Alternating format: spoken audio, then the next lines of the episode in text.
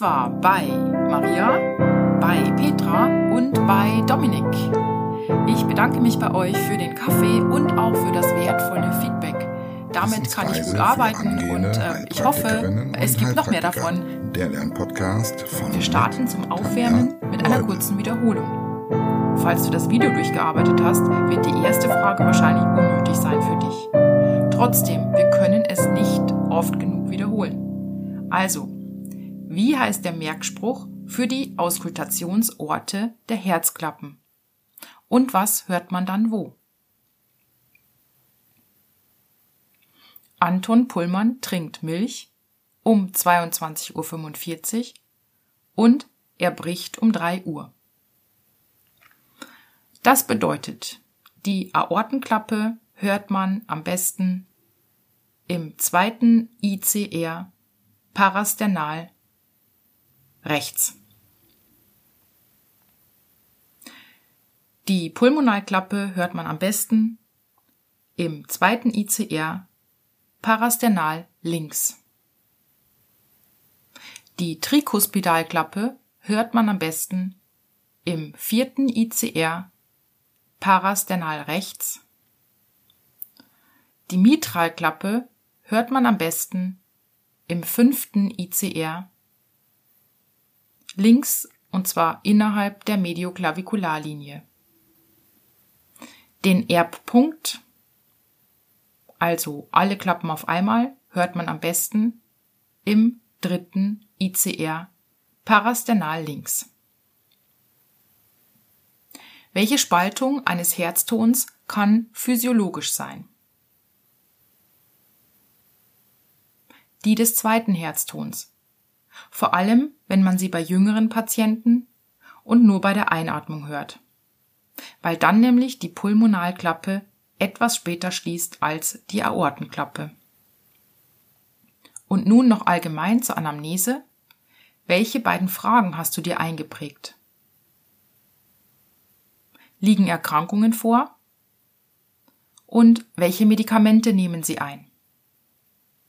Gut, das soll zum Aufwärmen reichen. Kommen wir zu den Herzgeräuschen. Kannst du dich erinnern, was man besonders gut mit dem Stethoskop hören kann? Genau, Klappendefekte oder Septumdefekte. Grund für die Herzgeräusche ist, dass es zu Turbulenzen im Blutstrom kommt. Dies kann wiederum pathologisch, also krankhaft sein, oder funktionell oder akzidentiell. Und bevor wir auf diese drei Ursachen eingehen, brauchen wir noch zwei Fachbegriffe, nämlich Systolikum und Diastolikum. Im Zusammenhang mit den Herzgeräuschen nutzt man den Begriff Systolikum, um anzuzeigen, dass das Geräusch während der Systole, also zwischen dem ersten und zweiten Herzton zu hören ist. Man kann auch noch genauer unterscheiden, also wenn das jetzt ganz ähm, ähm, kurz nach dem ersten zum Beispiel zu hören ist, wäre es frühsystolisch, kurz vor dem zweiten Herzton wäre es spätsystolisch, aber wir machen erstmal nur die Basics. Was denkst du bezeichnet dementsprechend das Wort Diastolikum? Genau, wenn das Geräusch in der Diastole, also zwischen dem zweiten und dem ersten Herzton zu hören ist. Gut, fangen wir mit den akzidentiellen Herzgeräuschen an. Dieses Geräusch kannst du wahrscheinlich hören, wenn dein Probekandidat ein sehr schlanker Mensch ist oder ein Vorschulkind. Hier tritt es nämlich bei 80 bis 90 Prozent auf. Es handelt sich um, eine, um zufällige Herzgeräusche, die nicht an einer Veränderung am Herzen oder an einer Änderung des Blutdurchflusses liegen. Die nächste Stufe sind dann die funktionellen Herzgeräusche. Hier kommt es durch eine erhöhte Strömungsgeschwindigkeit des Blutes zu einem leisen, kurzen, systolischen Austreibungsgeräusch, das am besten über dem Erbpunkt und über dem Auskultationspunkt der Pulmonalklappe zu hören ist. Und was ist der Grund für die erhöhte Strömungsgeschwindigkeit des Blutes? Eine Tachykardie, also eine erhöhte Herzfrequenz. Und die wiederum kann verschiedene Ursachen haben. Zum Beispiel Fortgeschrittene drücken auf Pause, Schilddrüsenüberfunktion, Anämie oder Fieber. Bei der dritten Stufe handelt es sich um pathologische Herzgeräusche. Diese entstehen, wenn es zu organischen Veränderungen am Herzen oder an den herznahen Gefäßen gekommen ist. Hier haben wir also unsere Klappendefekte und Septumdefekte. Auch ein Perikardreiben, was wir bei der Pleuritis dann besprechen werden, zählt hier dazu. Wir fassen nun noch einmal zusammen, was für die Praxis und was für die Prüfung wichtig ist. Was merkst du dir für die Praxis? Immer dann, wenn du am Herzen etwas Ungewöhnliches wahrnimmst, schickst du den Patienten natürlich zum Kardiologen. Aber auch mit dem Hinweis, dass er sich zunächst nicht so viele Sorgen machen sollte, weil die Auskultation mit dem Stethoskop ja auch physiologische Veränderungen hören lassen kann. Und wir wollen jetzt ja nicht, dass der Patient sich so viele Sorgen macht, dass sich ein eventuelles nicht vorhandenes Problem eventuell dann erst ergibt. Und die modernen Untersuchungsgeräte können hier doch eine viel genauere Aufklärungsarbeit leisten. Und was merkst du dir für die Prüfung? Hier müssen wir noch, noch mal einhaken, denn Systolikum und Diastolikum werden sehr gern in der schriftlichen Prüfung abgefragt. Und das ist so ein bisschen so ein ähm, gefürchtetes Gebiet, habe ich schon so mitgekriegt. Aber ich finde, wenn man den Mechanismus gut verstanden hat, also wie das Blut durch die Klappen fließt, und das haben wir ja schon öfter geübt, dann ist das gar nicht so schwer. Und du hast das ja auch in den letzten Folgen schon gelernt. Also wir schauen mal. Bei welchen Klappendefekten tritt ein Systolikum auf? Also ein Geräusch während der Systole. Denk einfach mal dran, was physiologisch hier mit den Klappen sein müsste. Und dann kannst du dir auch herleiten, was bei einem Geräusch hier nicht stimmt. Also, in der Systole spannt sich die Kammer an. Das heißt, die Segelklappen müssen geschlossen sein, damit das Blut nicht zurück in den Vorhof strömt. Die Taschenklappen müssen in der Auswurfphase geöffnet sein. Also hier hätten wir zum Beispiel dann diese äh, Unterscheidung in spät und früh damit das Blut ausgeworfen werden kann. Kommt es also zu einem Systolikum, sind entweder die Segelklappen nicht richtig zu, das heißt dann Insuffizienz, oder die Taschenklappen sind nicht richtig offen, und das heißt dann Stenose. Umgekehrt kannst du nun üben, wie es zu einem Diastolikum kommt.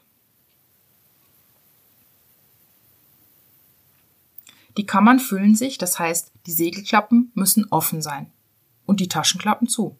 Es liegt also entweder eine Stenose einer Segelklappe vor oder eine Insuffizienz einer Taschenklappe. Voila, so einfach ist es. Und wow, das war ein sehr langer Punkt zur Auskultation.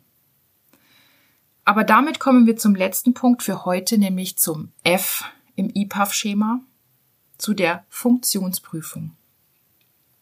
Zwei Funktionsuntersuchungen können wir als Heilpraktiker hier machen, nämlich die Pulsmessung und die Blutdruckmessung. Außerdem gibt es einige apparative Verfahren, die beim Arzt oder in der Klinik angewendet werden. Und diese nennen wir am Schluss mal ganz kurz, damit du es gehört hast und auch weißt, worum es sich handelt. Fangen wir an mit der Blutdruckmessung. Denn das ist jetzt der längste noch verbleibende Punkt für heute.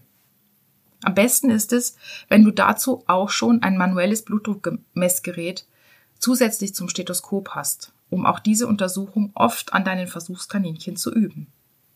Ich für mich übe schon seit einiger Zeit. Und ob du es glaubst oder nicht, die Messung an sich ist für mich nicht mehr schwer. Also ich kann jetzt schon relativ gut hören, wann die Töne kommen und wann sie gehen, aber ich stelle mich einfach so dumm an beim Anlegen dieser Manschette. Ich krieg die nicht bei jedem Versuchskaninchen richtig gut um den Arm. Das ist echt peinlich. okay, aber wie sollte das Ganze vernünftig ablaufen? Wir gehen in vier Schritten nach der sogenannten Riva-Rocchi-Methode vor. Ich hoffe, das heißt so, das waren Italiener, also ich denke ja. Äh, und deshalb wird übrigens der Blutdruck auch manchmal mit RR abgekürzt. Und vorher achte ich auf einige Dinge, nämlich bei der Manschette beim Patienten und bei mir. Bei der Manschette achte ich auf die richtige Breite. Denn wenn sie zum Beispiel zu breit ist, kommen falsch niedrigere Werte zustande und umgekehrt. Und hier nochmal ein kurzer Hinweis, ich sage das jetzt immer dazu, weil ich auch schon Fragen gehabt habe, wo wirklich gefragt wurde, wodurch kann ein falsch hoher Wert zustande kommen zum Beispiel. Wie man sich das merkt, puh. ich habe mal gedacht, ich hätte eine Eselsbrücke, aber die hat sich als falsch herausgestellt. Deshalb überlasse ich es euch. Falls ihr da eine gute mm, Merkhilfe habt, äh, wie die falsch hohen oder falsch niedrigen Werte zustande kommen, dürft ihr mir gerne eine E-Mail schreiben. Okay. Also, bei der Manschette achten wir auf die richtige Breite. Bei dem Patienten oder bei der Patientin, ich wechsle jetzt mal das Geschlecht, achte ich darauf, dass sie mit angelehntem Rücken und nicht überschlagenen Beinen sitzt. Und falls ich im Liegen messe, sollte der Oberarm mit einem Kissen unterstützt werden. Wenn man nämlich auf diese drei Dinge nicht achtet, könnte der Druck höher ausfallen, als er eigentlich ist. Und bei mir achte ich drauf, ich für mich als Anfänger mache vorher schon ähm, beim Stethoskop, also ich klopfe das mal so ab, hör mal, ob die Membran richtig eingestellt ist. Man kann das ja auf klein und groß stellen. Ähm, wenn das falsch eingestellt ist, hört man nichts. Und ich stecke mir auch schon die Oliven des Stethoskops in die Ohren und achte darauf, dass sie auch richtig im Ohr sind. Wenn das Ganze nämlich später zu lange dauert, wird es für die Patientin richtig unangenehm mit abgedrückter Oberarmarterie. Das könnt ihr ja mal an euch ausprobieren. Also erster Schritt, Anlegen der Manschette. Und zwar um den nackten Oberarm, ungefähr in Herzhöhe, denn liegt sie höher, könnte der Wert wieder falsch niedrig sein und umgekehrt. Deshalb macht man das Ganze am besten im Sitzen und die Patientin legt den Arm etwas gebeugt auf den Tisch und wichtig, ohne sich zu verspannen. Zwischen die Manschette und den Arm sollten wie auch beim Hundehalsband zwei bis drei Finger Platz haben. Liegt sie zu locker, könnte es zu falsch hohen Werten führen. Zweiter Schritt, wir schließen das Ventil und pumpen auf. Also wir drehen an dem Rädchen und dann mit einer Hand den Radialispuls fühlen. Und ruhig hier schon mal 30 Sekunden einfühlen, dann kriegt man schon mal so ein Gefühl und spürt eventuelle Anormalitäten. Und dann mit der anderen Hand pumpen. Und wenn man den Puls nicht mehr fühlt, dann noch circa 30 mmHg. Man sagt dazu Millimeter Quecksilbersäule weiter pumpen. Dann dritter Schritt, den Membranteil des Stethoskops auf die Ellenbeuge des Patient, der Patientin legen. Und viertens das Ventil öffnen und den Druck langsam um circa zwei bis drei Millimeter Quecksilbersäule pro Sekunde ablassen. Wenn man das zu schnell macht, dann ist ein genaues Ablesen schwierig bis unmöglich und führt dann zu ungenauen Werten. Aber Achtung, zu langsam könnte bedeuten, dass es zu falsch hohen Werten führt. Die ersten Herztöne, die man dann durch das Stethoskop hört, sind die sogenannten Korotkov-Töne. Und der Wert, der jetzt im Manometer angezeigt wird, ist der systolische Blutdruckwert. Und hier auch bitte aufpassen, nicht großzügig runden oder so, sondern schon gucken, dass man den Wert relativ genau abliest. Ähm, ich wundere mich da immer, wenn ich beim Arzt bin und manche Arzthelferinnen, die sagen immer zu mir 120 zu 80. also das ähm, wäre in einer Prüfung wahrscheinlich schwierig, wenn man das so macht, denke ich mir mal. Ja. Gut. Wenn kontinuierlich dann keine Pulsaktionen mehr zu hören sind, dann ist das der diastolische Wert. Also quasi die letzten Pulsationen, die man hört. Nun kommt für mich eigentlich noch ein fünfter Schritt, nämlich das Ventil ganz aufzudrehen, damit die Restluft schneller rausgeht und die Patientin von der Manschette dann auch befreit werden kann. Ja, was haben wir nun eigentlich gemessen? Genau. Nicht den Druck, der sich in der Herzgegend befindet, sondern wir messen hiermit den arteriellen Blutdruck im Oberarm. Und der gibt uns dann aber schon Aufschluss, nämlich über die Herzleistung, also was von der linken Kammer ausgeworfen wird an Blutvolumen, über die Gefäßelastizität und den Gefäßwiderstand, also die Eng- und Weitstellung der Gefäße. Denn wenn wir über die beiden Blutdruckwerte sprechen, dann zeigen sie uns Folgendes.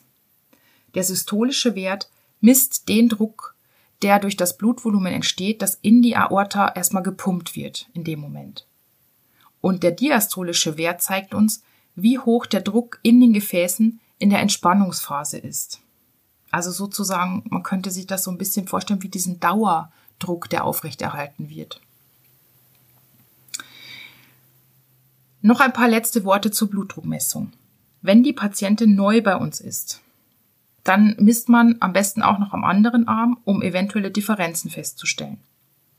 So 15 bis 20 mm Quecksilbersäule Unterschied sind normal. Alles, was größer ist, könnte auf Verengungen in einer Seite hin, auf einer Seite hinweisen. Und wenn wir nochmal messen möchten, weil etwas schiefgelaufen ist, mindestens eine Minute Abstand lassen am selben Arm. Und gar nicht messen wir bei folgenden Kontraindikationen. Wenn wir ein Lymphödem am Arm feststellen oder eine Lähmung des Armes oder wenn der Puls über 230 mm Quecksilbersäule immer noch getastet werden kann. Dann haben wir nämlich wahrscheinlich eine hypertensive Krise. Wenn wir nun den Wert ermittelt haben, müssen wir ihn auch noch einordnen können. Und dazu, wie hoch der Blutdruck in welchem Alter tatsächlich sein darf, herrscht keine wirkliche Einigkeit. Wir stützen uns deshalb auf die Tabelle der WHO, der Weltgesundheitsorganisation. Und ich mache jetzt immer Pausen dazwischen, damit du die Werte für dich immer mal wieder wiederholen kannst, damit sich das einprägt. Laut WHO liegt ein optimaler Blutdruck bei wie viel? Unter 120 zu 80. Also man unterscheidet systolisch und diastolisch, ich kürze ein bisschen ab. Wo liegt der normale Blutdruck? Systolisch zwischen 120 und 129, diastolisch zwischen 80 und 84. Hochnormal fängt dann wo an? 130 bzw. 85. Stufe 1, also milde Hypertonie, ab 140 bzw. 90 mm Quecksilbersäule. Stufe 2 bzw. mittlere Hypertonie, 160 bzw. 100 mm Quecksilbersäule und schwere Hypertonie, also Stufe 3, ab 180 bzw. 110 mm Quecksilbersäule. Gut, die Pulsfrequenz sollte wo liegen? Genau, in Ruhe beim Erwachsenen zwischen 60 und 80 Schlägen pro Minute. Da wir dieses Thema im Kapitel Kreislauf nochmal vertiefen, soll das hier zunächst reichen. Und jetzt nochmal ganz kurz die apparativen Verfahren zur Herzuntersuchung. Zu nennen sind hier, denk mal selbst nach, welche dir einfallen. Das EKG, Elektrokardiogramm. Hier werden die elektrischen Herzströme aufgezeichnet, um Rückschlüsse auf den Herzrhythmus, die Herzfrequenz und Störungen im Erregungsleitungssystem ziehen zu können. Und da bei einem Herzinfarkt ganze Gebiete des Herzmuskelgewebes, wo sich ja dieses ähm, Weiterleitungssystem befindet, absterben, und hier nichts mehr weitergeleitet wird, kann dann auch ein Herzinfarkt festgestellt werden. Und damit wir der Patientin Antwort geben können, was eventuell bei ihr gemacht wird, sollten wir drei verschiedene EKG-Varianten unterscheiden können. Es gibt zum einen das Ruhe-EKG. Das wird geschrieben, während die Patientin auf der Liege liegt. Das Belastungs-EKG oder auch Ergometrie genannt. Hier muss sie auf ein Fahrradergometer und dann wird immer der die Anstrengung ähm, um eine bestimmte Wattzahl, glaube ich, erhöht und es wird geguckt, wie weit sie denn kommt. Und dann gibt es noch das Langzeit-EKG. Hier bekommt sie ein tragbares Gerät, das dann 24 Stunden lang aufzeichnet und so auch Rückschlüsse auf eventuelle Reaktionen des Herzens auf Alltagsbelastungen. Oder auch, und das ist besonders wichtig, auf die Herzaktionen im Schlaf gibt. Die Auswertung des EKGs mit den verschiedenen Wellen und Zacken überlasse ich für meinen Teil den Medizinern. Also ich müsste das wirklich auswendig lernen Und solange man das dann nicht regelmäßig anwendet, verschwindet das Wissen sowieso nur wieder. Also entscheide selbst, ob du da tiefer reinschnuppern möchtest.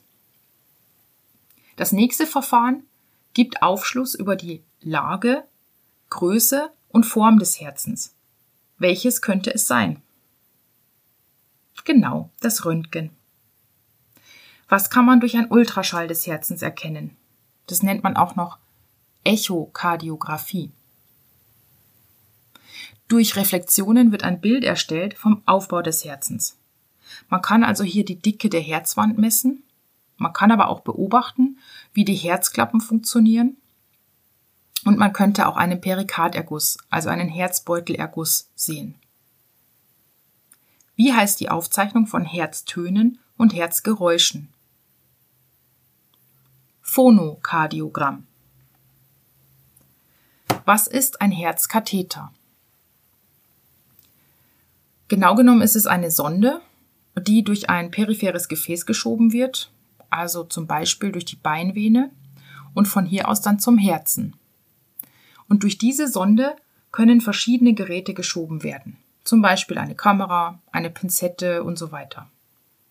Meist wird äh, die Sauerstoffsättigung damit gemessen, also die Sauerstoffsättigung des Blutes und der Druck in der Herzregion weil den messen wir ja nicht beim Blutdruck messen, ne? das ähm, haben wir ja gerade schon mal gesagt. Und eventuell wird auch ein Röntgen-Kontrastmittel eingebracht für die nächste Untersuchung, nämlich für eine Koronarangiographie. Also ein Röntgen der Herzkranzgefäße mithilfe eines Röntgenkontrastmittels. Hierdurch kann man dann sehen, ob und wo eine Verengung oder Verstopfung der Herzkranzgefäße vorliegt. Und hierfür wird bei hohem Verdacht heute auch oft eine Computertomographie gemacht. Wer das nicht kennt, hierbei handelt es sich um ein spezielles Röntgenverfahren, aber es ist ein rotierendes Verfahren und das ermöglicht dann dreidimensionale Datensätze. Leider bringt das aber auch eine hohe Belastung an Strahlen mit sich und wird deshalb nur bei ähm, hohem Verdacht auch durchgeführt. Puh, das war jetzt ganz schön viel Stoff auf einmal. Aber dafür sind wir nun mit den Untersuchungsmethoden durch und können nächste Woche mit der Pathologie des Herzens beginnen. Ich freue mich, dass du bis hierhin durchgehalten hast. Falls du Anfänger bist, Hut ab, dass du dich nicht entmutigen lassen hast. Hör einfach später nochmal rein, dann wirst du sehen, mit jedem Hören werden die Aha-Momente mehr. Und ähm, nun bedanke ich mich bei euch, wenn ihr mir einen Kom Kommentar da lasst, eine E-Mail schreibt, den Podcast weiterempfehlt und natürlich beim nächsten Mal wieder dabei seid. Auch über eine Kaffeespende freue ich mich natürlich immer. In diesem Sinne, viel Spaß beim Lernen und pflegt euer Herz.